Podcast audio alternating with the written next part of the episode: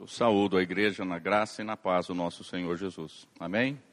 Irmãos, é uma alegria, uma honra e trago aqui o abraço fraternal, então, do conselho da quinta igreja, Igreja Presbiteriana Nova Canaã, aos irmãos aqui da primeira. Né? Então, fica aqui a nossa gratidão e também a confiança do conselho né, em nos permitir tomar aqui à frente do púlpito. Né? Reverendo Misael, colega, amigo, então, fico feliz de poder estar aqui com vocês e rever alguns amigos.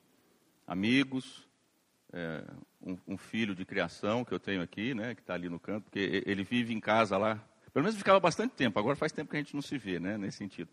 É, eu falo assim, me referindo ao Guilherme, né, o pai e a mãe fiquem tranquilos. Eu falo filho de criação, mas é porque adotei, então fiquem tranquilos.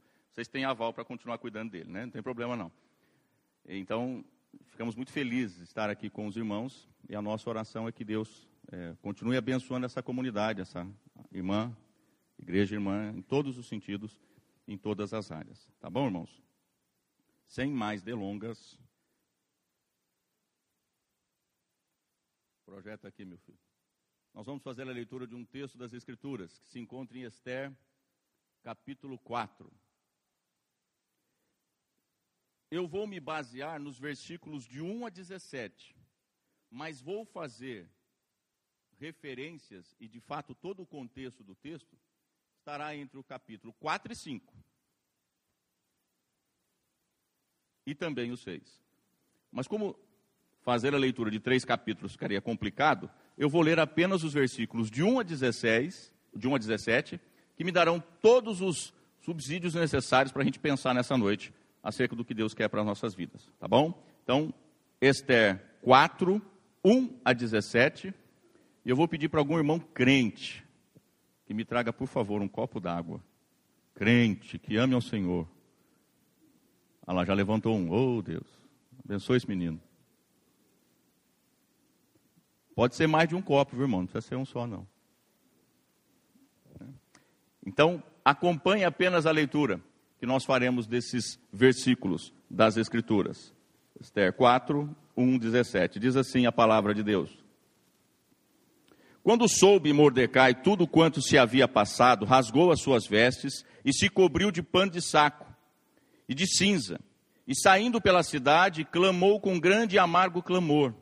E chegou até a porta do rei, porque ninguém vestido de pano de saco podia entrar pelas portas do rei. Em todas as províncias aonde chegava a palavra do rei e a sua lei, havia entre os judeus grande luto, com jejum e choro e lamentação e muitos se deitavam em pano de saco em cinza. Então vieram as servas de Esther e os eunucos e fizeram-na saber com o que a rainha muito se doeu, e mandou roupas para vestir a Mordecai e tirar-lhe o pano de saco. Porém ele não as aceitou.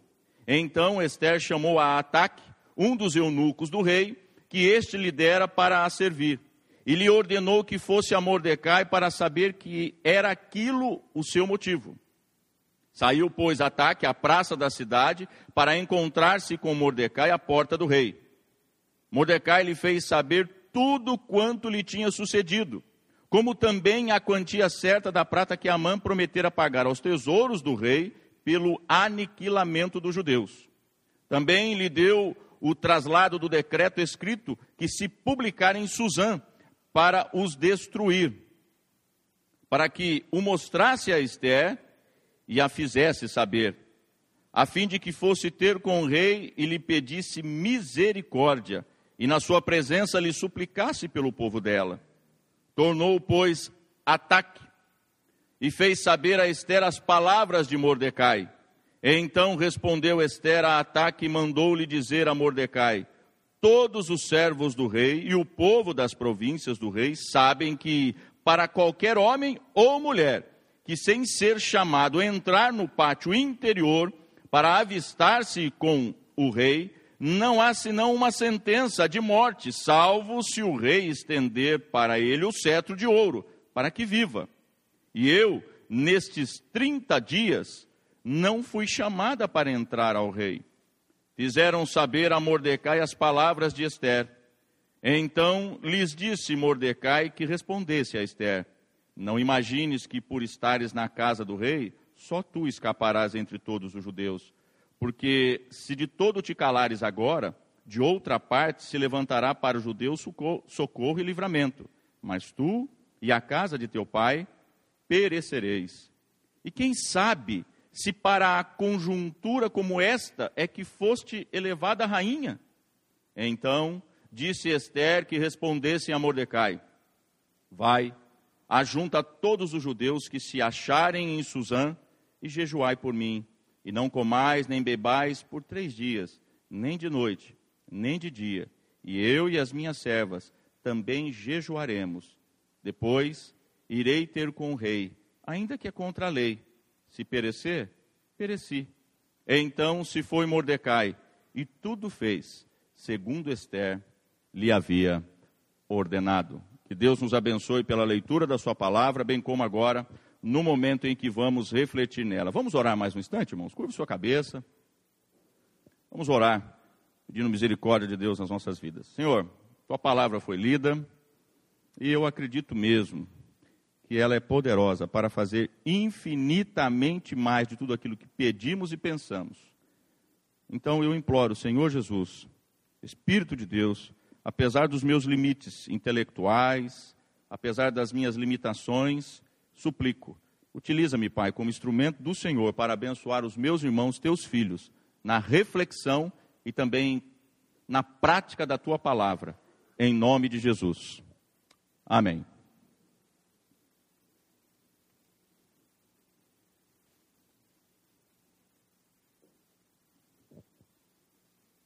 Por favor, meu filho.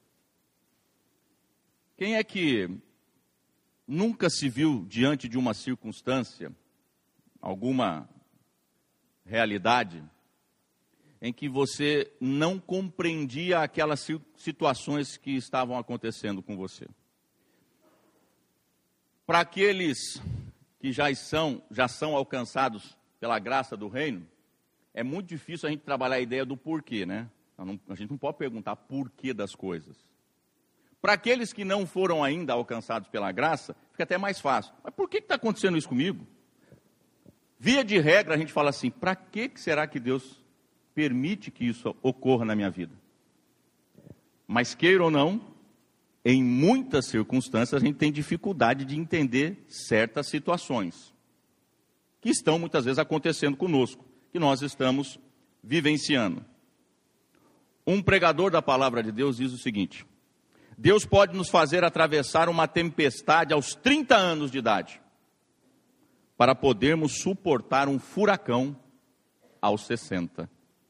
Ou seja, ele está trabalhando o que o texto de Esther trabalha com muita tranquilidade.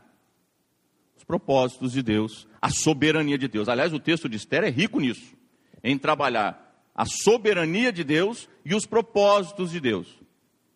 Apesar do texto não ter nenhum registro do nome Elohim, Yahvé. Não tem. Mas não há texto tão maravilhoso em que a gente percebe claramente a condução de Deus na execução dos seus propósitos. É extraordinário. A questão é se eu e você vamos acreditar, porque a gente ouve muito sobre propósito de Deus, sobre soberania de Deus, a gente ouve, mas às vezes a gente não acredita. Não, Deus tem todos os propósitos. Basta vir um probleminha, mas será que Deus tem esses propósitos? Ou seja, a gente discursa muito sobre acreditar, mas na prática temos certas dúvidas em relação a isso. E nesse momento inicial da nossa reflexão, eu quero que você realmente pense nisso. Você acredita mesmo nos propósitos de Deus e na soberania de Deus? Porque isso é fundamental nesse contexto. Para ilustrar isso, diz o seguinte: há uma historinha, não sei se já contei aqui, se já contei, conte de novo. Um rapaz estendeu dois cabos de aços sobre as cataratas do Niágara. E ao estender esses dois cabos de aço, Cataratas do Niágara ficaria, fica ali entre Canadá e Estados Unidos. Ele fez o quê? A travessia. E ele passou, eu não sei o nome daquilo, mas um, aquele negócio que segura para fazer equilíbrio. Tem um nome aquilo lá. Ele passou com aquilo. Chegando do outro lado, ele foi aplaudido pelas pessoas que estavam lá, e uma senhora estava extremamente entusiasmada com o que aconteceu, e ele disse para ela assim: A senhora acredita que eu possa retornar pelo caminho que fiz? Com certeza. Eu acredito. Acredito porque o senhor tem toda a técnica, habilidade, domínio. O senhor veio, o senhor volta. A senhora acredita que eu possa voltar e, inclusive, conduzir um carrinho na frente, pelo trilho aqui de ferro? Eu acredito. Eu percebo que o senhor tem, assim, uma técnica apurada. Eu percebo que o senhor é muito habilidoso, além do normal. Eu acredito. A senhora acredita que eu possa voltar com um carrinho e com uma pessoa dentro desse carrinho? Eu vou falar uma coisa para o senhor. Eu acho que é mais difícil, mas eu acredito. Eu acredito porque o senhor tem habilidade, o senhor tem inclusive força. A gente percebe que o senhor nem titubeia. O senhor vem com uma tranquilidade imensa. Eu acredito. Ele olhou para ela e falou assim: A senhora quer entrar? Ele olhou para ele e disse assim: Não, eu não. Via de regra, nós fazemos isso na igreja. Nós acreditamos nos propósitos de Deus? Sim. Acreditamos na soberania de Deus? Sim. Entrem no carrinho. Senhor Jesus, aí não, né? Hoje eu quero propor para que nós entremos nesse carrinho. Porque é necessário isso. É importante. Olhando para o texto, mais um. Pode, pode passar. Isso. Não, volta aí. Rapaz, calma. Isso. Olhando para o texto, o contexto trata claramente de uma situação em que os judeus estavam apurados. Eles foram condenados à morte. Eles iam morrer, iam ser aniquilados, destruídos. Esther ouve essa informação depois, ela é passada por Mordecai. Ela entende que precisa então interceder pelo povo, porque Mordecai deixa claro a situação de: olha, Esther, não é porque você está aí no, no palácio que você vai ser poupada. Você vai morrer também. Mas eu acredito, diz Mordecai, que Deus providenciará livramento. Eu acredito nisso. Que Deus enviará socorro. Agora, Esther, será que você não está aí, versículo 14, justamente porque Deus tem um propósito com a sua presença aí? Será que você não foi colocada aí como rainha, porque Deus tem um propósito? À luz do que eu estou afirmando, então aí eu tiro o tema de hoje. Próximo. Existe uma razão para tudo na vida, irmãos. De tudo que Deus faz tem um propósito. Eu afirmo, sem nenhuma dúvida, tudo que Deus faz tem um propósito. Agora você precisa entrar no carrinho acreditar ou não. É necessário isso. Existe uma razão para tudo. E à luz dos textos que nós lemos, primeiro,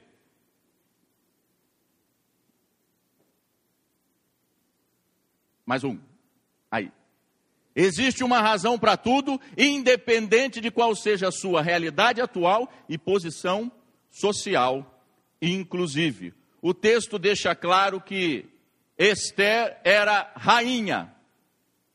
O texto, o texto deixa claro que ela foi elevada a uma posição de honra.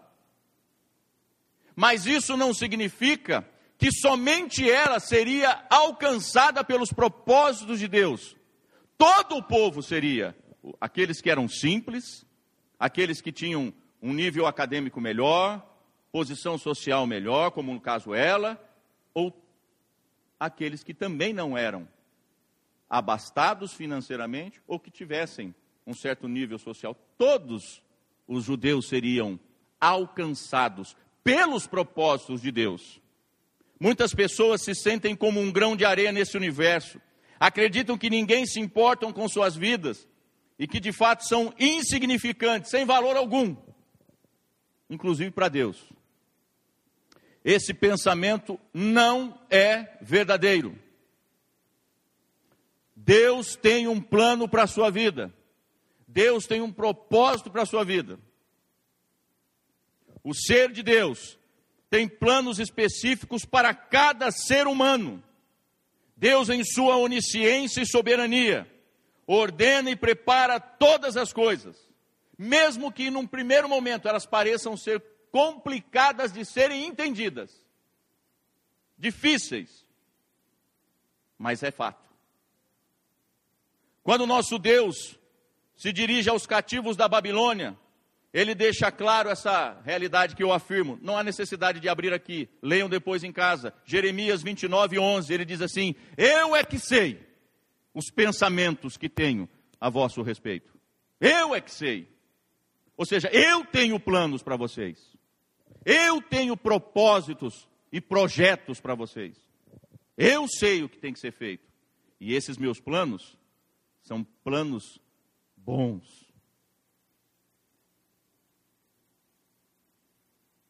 O versículo 14 então deixa claro essa realidade que eu afirmo. Esther havia sido colocada lá, segundo o que o texto diz.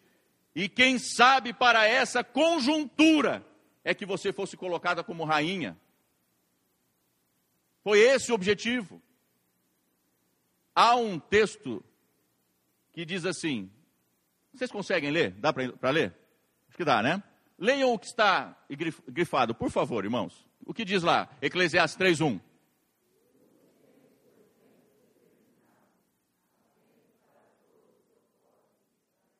Obrigado, irmãos. Aí ele continua falando, o pensador continua. Há tempo de nascer, há tempo é, de plantar, tempo de morrer, tempo de colher, há tempo de tudo. Há um propósito para cada determinado tempo. E aqui ele não está falando, ó, há um propósito para você, se você tiver tal nível social, se você tiver tal nível intelectual. Uh -uh. Há um tempo para cada coisa na vida das pessoas, independente da realidade delas. Qual que seja a sua realidade e posição, existe uma razão para tudo. A primeira coisa que você tem que ter na mente nesse sentido, independente de qual seja a sua realidade atual ou posição. Segundo, existe uma razão para tudo, independente de qual seja a sua realidade atual e posição social, e é importante eu estar atento e buscar ouvir a voz de Deus em relação à situação. Se vocês olharem o texto, vocês vão perceber em diversas situações do registro que o povo se coloca na presença de Deus, orando e jejuando. Ou seja, Mordecai faz isso. Esther se reúne com as suas servas, fazem isso. Quando ela toma ciência de todo o problema, ela manda um recado a Mordecai: fala para o povo todo jejuar de novo. Vamos ouvir a voz de Deus. Eu preciso entender o que Deus quer falar comigo. O grande problema está no fato de que muitas vezes nós não só não temos compreensão plena sobre as circunstâncias que nos sobrevêm, e não temos compreensão porque nós não ouvimos a voz de Deus, não temos a prática da oração, e por isso não entendemos os propósitos de Deus nas nossas vidas. Não estou em sintonia com o meu Deus, não ouço a sua voz, não consigo enxergar o que está por trás daquela situação. Isso tem a ver com oração, irmãos. E aqui, deixe-me fazer uma observação.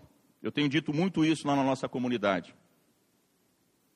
Eu faço sempre essa pergunta. Os teólogos não devem responder, então, aqui, hein? Os teólogos de plantão. Você acha que a sua oração muda o coração de Deus? É uma pergunta. Você acha que você e eu, finitos, mudamos o coração do infinito? Não. Pastor, então por que, que eu oro? Você ora para ouvir a resposta de Deus para a sua vida. Eu preciso orar e é por isso que eu tenho que orar constantemente. para estar em sintonia com o que Deus quer falar comigo. Porque se eu não estiver em sintonia, qualquer coisa que ocorra comigo vai gerar no meu coração tristeza, angústia, inquietude, e eu não vou acreditar nos propósitos de Deus. E então eu vou ter que pegar aquele versículo que fala assim: que a vontade de Deus para a minha vida é boa, perfeita e. Então eu vou ter que tirar fora, eu não, eu não vou acreditar nisso. Quando eu oro, eu não oro para mudar o coração de Deus, eu oro para preparar o meu coração para os desígnios de Deus para a minha vida. Era isso que Esther estava falando quando disse assim: Ó, vamos orar. Se morrer ou se perecer, pereci. Se esse for o desígnio de Deus, então morreu, ué. Porque ela ia entrar na presença do rei. E para entrar, ela precisaria ser agraciada com o cetro, dizendo: Pode entrar, minha filha. E o texto diz que fazia 30 dias que ela não ia à presença do rei. Alguns acreditam assim, ela tinha perdido já todo aquele privilégio, aquela coisa toda. No começo tudo é lindo, né? Depois ela tinha ficado um pouquinho assim de lado, escanteio. Ficou 30 dias sem ir até a presença do rei. O coração não sabia o que, que ia acontecer. E ela diz ao povo: orem. E se eu tiver que perecer, perecerei. Eu precisava, acima de tudo, estar atento ao que Deus quer para a minha vida. O grande problema está nisso. Nós não temos essa vida de oração integral, uma vida de oração. Jesus nos diz em Mateus 6:10 ou em Lucas 22, 41, 42 sobre a prática da oração. Algum irmão, por favor, esse texto eu gostaria de ler. Por gentileza. Mateus 6:10.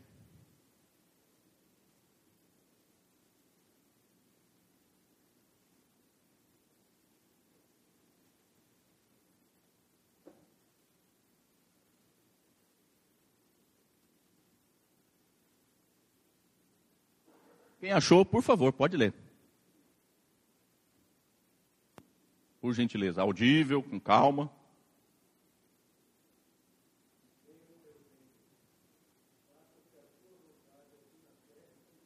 Obrigado, senhor Moisés. Um outro irmão, por favor, o texto de Lucas. Quando ele está próximo de ser crucificado. Lucas 22, 41, 42. Reverendíssimo Renato, por favor, me ajuda.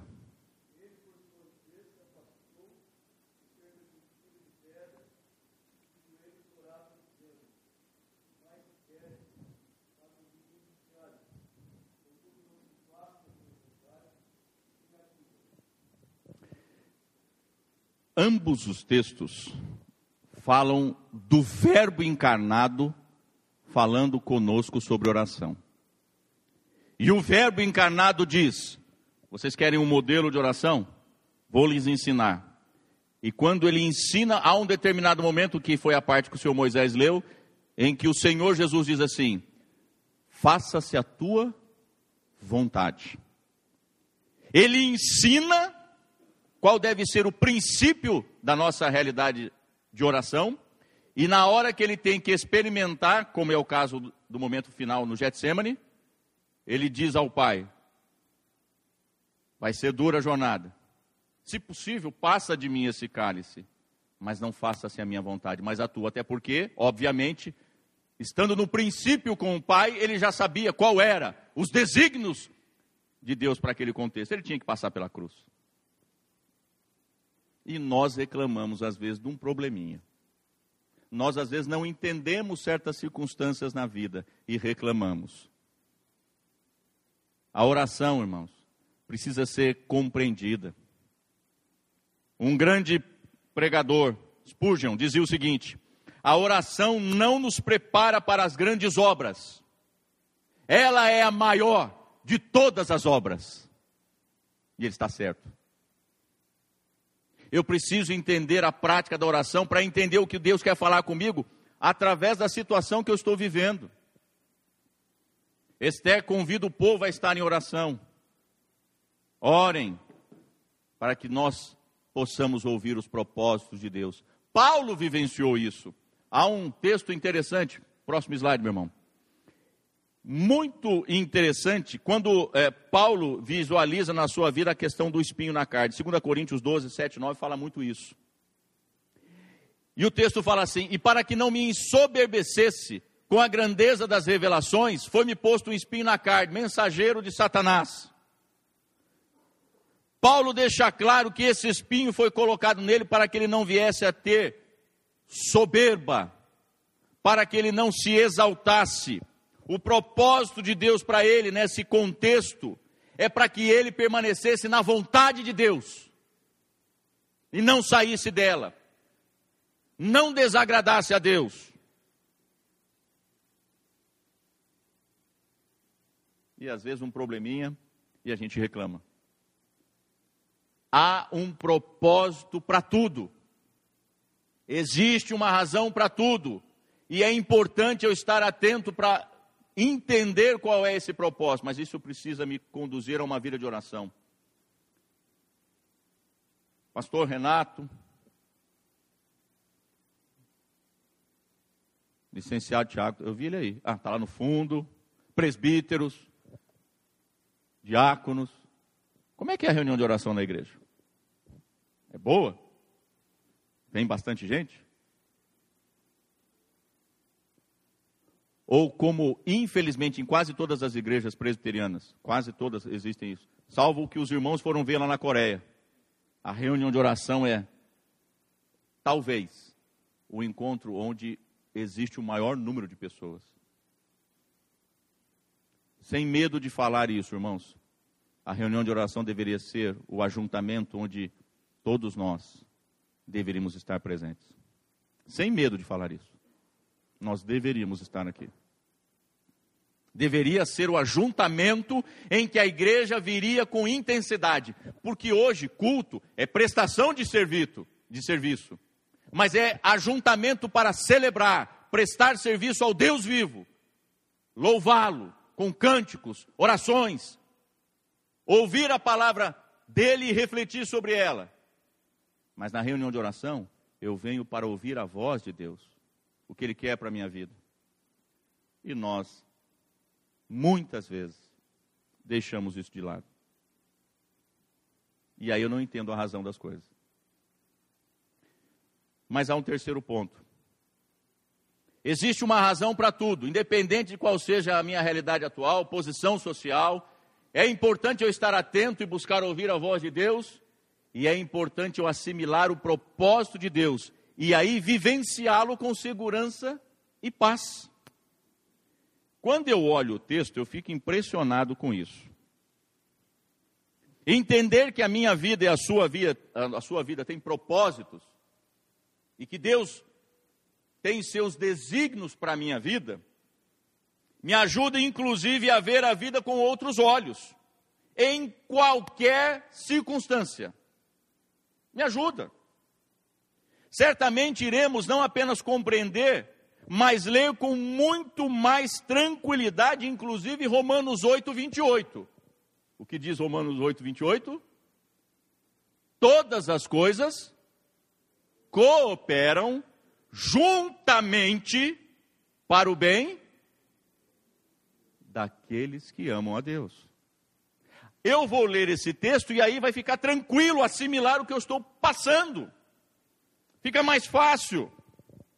Fica tranquilo de assimilar. Não teremos medo de passar pelo contexto que estamos passando e nem iremos titubear diante de qualquer que seja a situação, mesmo que elas sejam desafiadoras, como foi o caso de Esther. Ela tinha que ir à presença do rei, e ela corria o risco, o risco de morrer. E depois do povo orar, depois de jejuarem, depois de preparar, e ela está pronta, aí que eu fico impressionado com o texto. Eu fico impressionado, irmãos. É por isso que eu falei que eu gostaria de. Eu vou passar do, do capítulo 4, né? Vejam só o que diz o capítulo 5, que nós não lemos, mas que está dentro de todo o contexto. Veja só como que Esther ficou depois que estava em paz, depois que ela tinha consciência do que Deus queria na vida dela, segurança. Irmãos, eu falo que ela ficou até, me permitam usar essa expressão, ela ficou saidinha, ela ficou, me desculpem usar a expressão, ela ficou folgada. Olha só o que, que ela fez. Ao terceiro dia, Esther se aprontou com seus trajes reais e se pôs no pátio interior da casa do rei, defronte da residência do rei.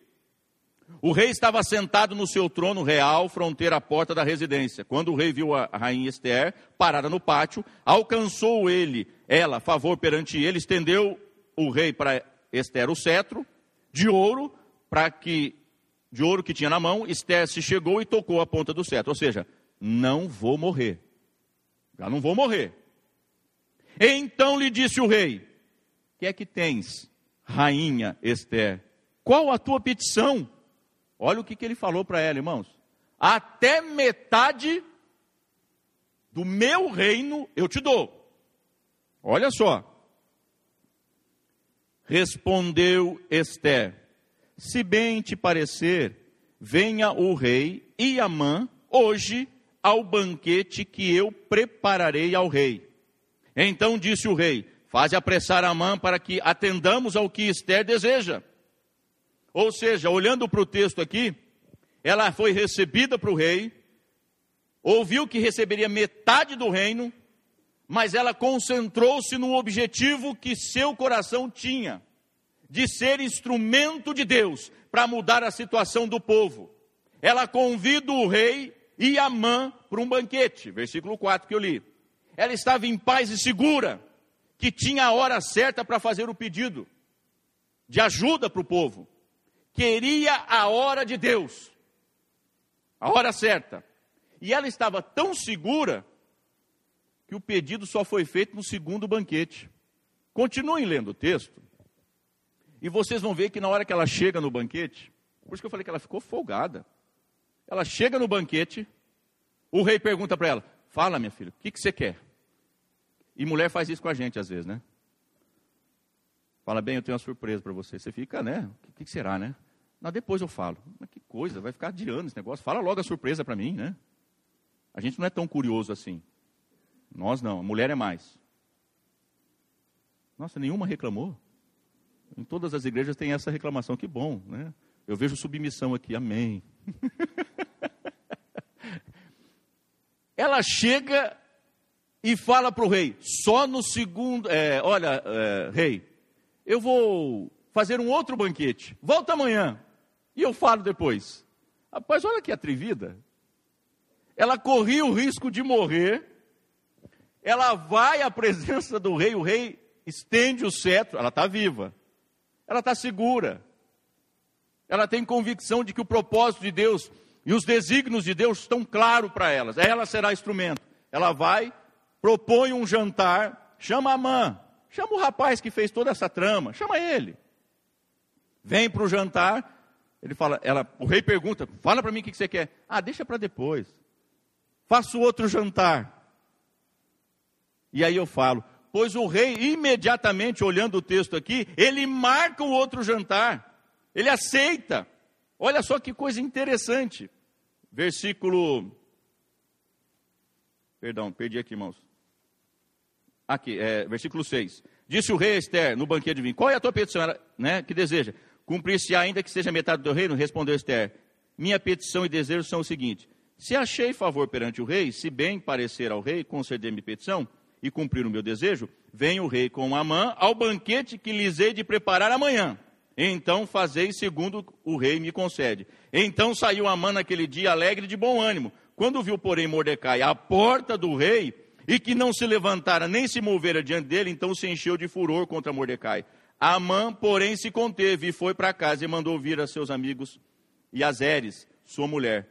E aí, contou tudo o que tinha acontecido. Continuem depois, é muito, o texto é longo.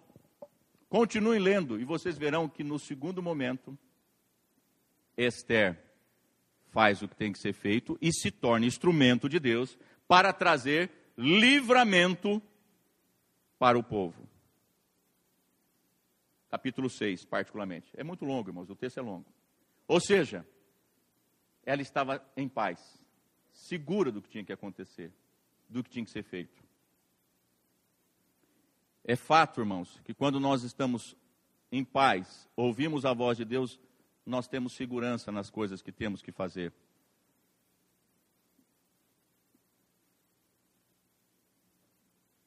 A história de Jacó, ou Israel, a história de José com os seus irmãos, é um exemplo também claro disso. Jacó viveu a vida inteira fazendo bobagem, mentindo, fazendo um monte de coisa errada. Mas os propósitos de Deus estavam por trás disso tudo. Deus tinha desígnios para aquele homem. E a soberania de Deus se fez valer naquele rapaz no dia que ele passa o val de Jaboque. E ele deixa de ser Jacó e passa a ser Israel. E quando ele sai do val de Jaboque, conforme registro de Gênesis 32 e 33, e passa a ser Israel, ele já não tem medo mais da vida.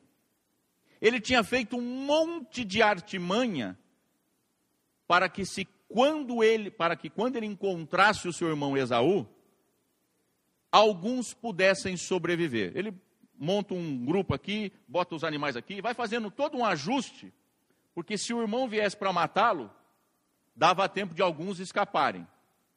Quando ele sai do val de Jaboque, do encontro que teve com Deus, total consciência de que ele tinha que ter uma nova realidade de vida, ele não tem mais medo da morte. E se vocês olharem o texto, ele passa à frente. É ele que vai encontrar o irmão. E se ajoelha na frente do irmão. Se tiver que morrer, morro. Mesmo princípio de Esther. Se tiver que morrer, morro.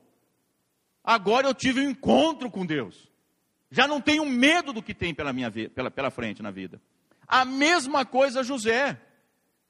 Quando ele se dá a conhecer a seus irmãos, depois de ter sofrido quase que a vida inteira, ele ora para os seus irmãos e fala assim: Não fiquem tristes com o que vocês fizeram, conforme registro de Gênesis 45.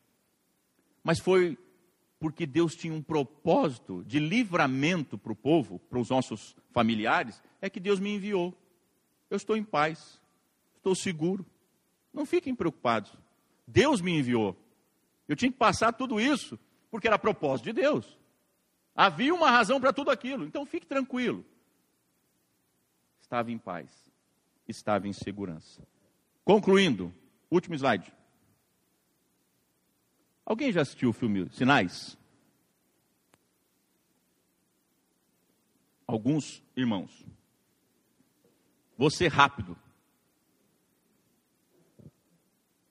O protagonista do filme Mel Gibson, é um pastor. No filme, ele é um pastor. E acontece um fato no início do filme. Sua esposa morre. Ela sofre um acidente terrível. Ela é atropelada e segundo o roteiro, né, todo o enredo do filme, ela é atropelada e ela é presa pelo veículo na linha de cintura. E ela é mantida viva justamente porque o veículo está ali prendendo todos os órgãos vitais e ela está ali. No momento em, e isso ocorre no momento em que os paramédicos estão lá e falam com o marido que chega lá correndo. E os paramédicos falam assim: olha, ela está viva por um milagre, mas no momento em que nós retirarmos o veículo, ela morre, porque ela vai ser dividida ao meio. Vai lá, conversa com ela. Ele vai, conversa com ela, ela fala algumas coisas para ele, em relação aos filhos, que são aquelas duas crianças, em relação a ele, a vida dele. Mas aquilo gera no coração dele tanta raiva e incompreensão que ele deixa o ministério. Deixa o ministério. E aí o desenrolar do filme trafega sobre é, sinais, né?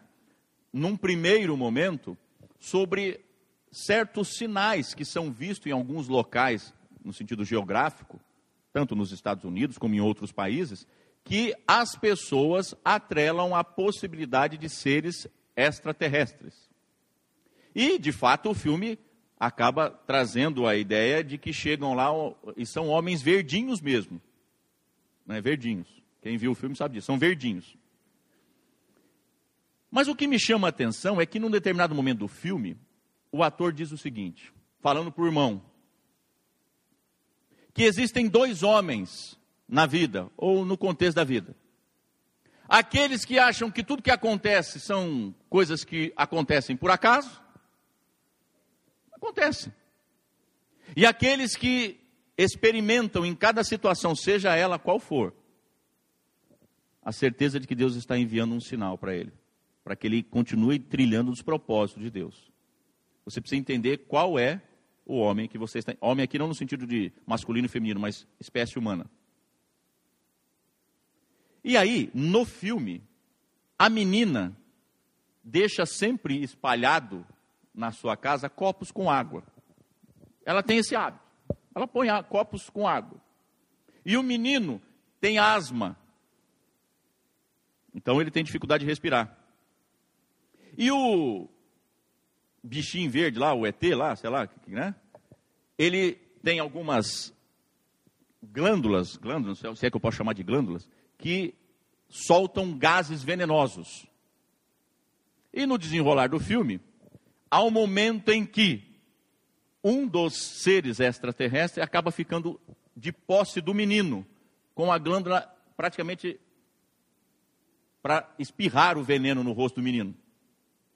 E o irmão foi um grande jogador de beisebol, bate forte, mas tinha parado também. E nesse contexto todo, de desespero, o bichinho verdinho joga o veneno, o menino entra em crise asmática, o que, que acontece? Para de respirar. Ou seja, o veneno não é, ele não, ele acaba não respirando o veneno. Nesse inteirinho, a menina, no desespero, joga o copo d'água e aquilo queima a pele do bichinho verdinho. E aí todo mundo começa a jogar água. E aí o irmão pega o taco de beisebol e dá uma burdoada bem dada no bichinho verdinho. Aliás, coisa verde, seu Moisés, eu acredito que tem que bater mesmo. Eu sou adepto do seguinte: coisa verde é bom não ter, né? né? Eu acho que é sinal, hein, irmãos? Eu acho que isso é um sinal, né? E é interessante que aí nesse contexto o bichinho verdinho acaba indo embora. Eu falo que o bichinho verdinho é só pretexto, no filme todo. Quem assistiu sabe disso. É pretexto. É só para falar do bichinho verdinho. Porque o texto inteiro e o enredo inteiro do filme fala o seguinte: ao final, quando tudo isso acontece, ele vê todo esse sofrimento, o filme encerra com ele colocando de novo a gola clerical e voltando para o ministério pastoral. Porque ele entendeu que Deus tem propósitos para as nossas vidas. E ele vivenciou tudo aquilo. Fica aqui o desafio, e aqui eu encerro com esse desafio aos irmãos. Você entende que as coisas que acontecem, por pior que possam parecer, estão dentro dos propósitos de Deus, irmãos? Você entende que as dores que você pode estar vivendo, ainda assim não fugiram dos desígnios de Deus? Você tem coragem de entrar no carrinho? Você consegue perceber sinais claros de Deus para a sua vida, apesar das dores. O que nós pensamos hoje no texto de Esther é isso. Tudo tem uma razão. E Esther entendeu isso. E porque entendeu isso, o povo foi salvo do aniquilamento. Porque se submeteu aos desígnios de Deus. Igreja Presbiteriana de São José do Rio Preto. Irmãos, seu contexto de vida tem sido agradável? Porque às vezes acreditar nos desígnios de Deus quando tudo está bem é fácil, né? Eu quero ver quando a coisa não está bem. Acredite, por pior que seja, há um propósito de Deus na sua vida. Há um desígnio. E Ele é soberano.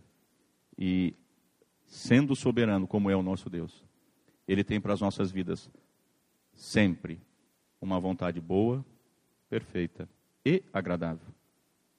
A questão é se eu acredito nisso e se eu entendo assim. Que Deus nos abençoe. Amém? Curve a sua cabeça. Pedir para o nosso irmão, Pastor Renato, nos conduzir numa oração.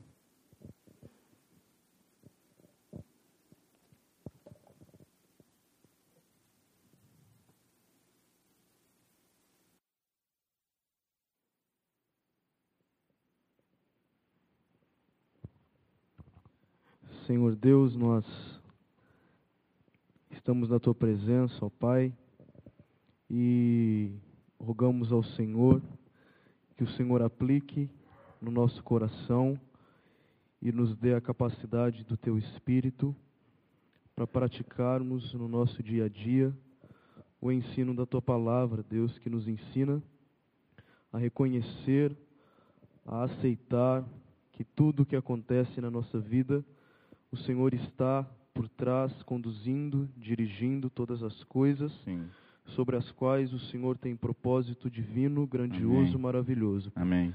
Nos ensina a descansar no Senhor, nos ensina a nos submetermos totalmente à tua soberania Amém.